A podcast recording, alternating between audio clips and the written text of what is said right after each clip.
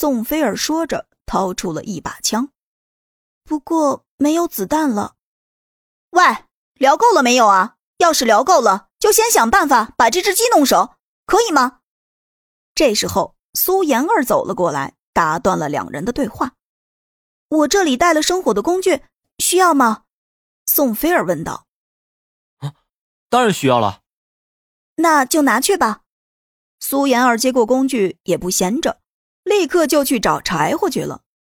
机长莫晨曦和空姐何媛都有些野外生存的能力，生火烤鸡这种事情对他们来说也不算很难。萧然也知道一只鸡肯定不够，所以又想办法去弄了一只回来。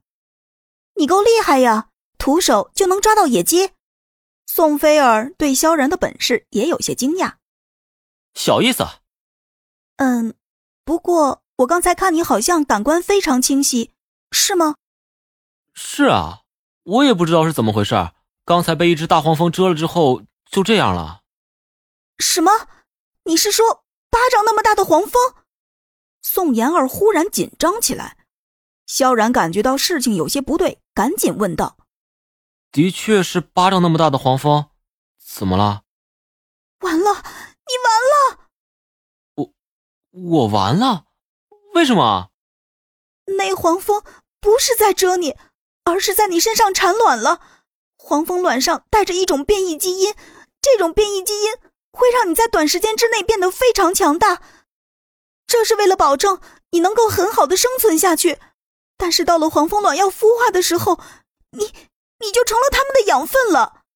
萧然听着宋菲儿这么说，整个人都瘆得慌，自己真的要成了黄蜂的孵化工具了吗？啊！那那我该怎么办？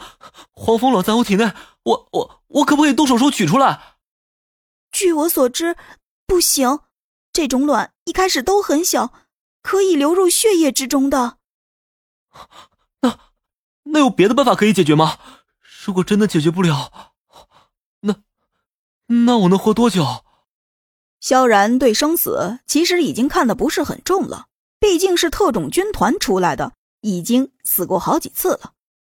孵化期通常在一个月左右。我男朋友研究过，只有一种变异基因的血清可以治疗。那就是没办法了吗？这荒岛上的哪里去找血清啊？也不一定，只要能够找到我男朋友，他一定可以想到办法的。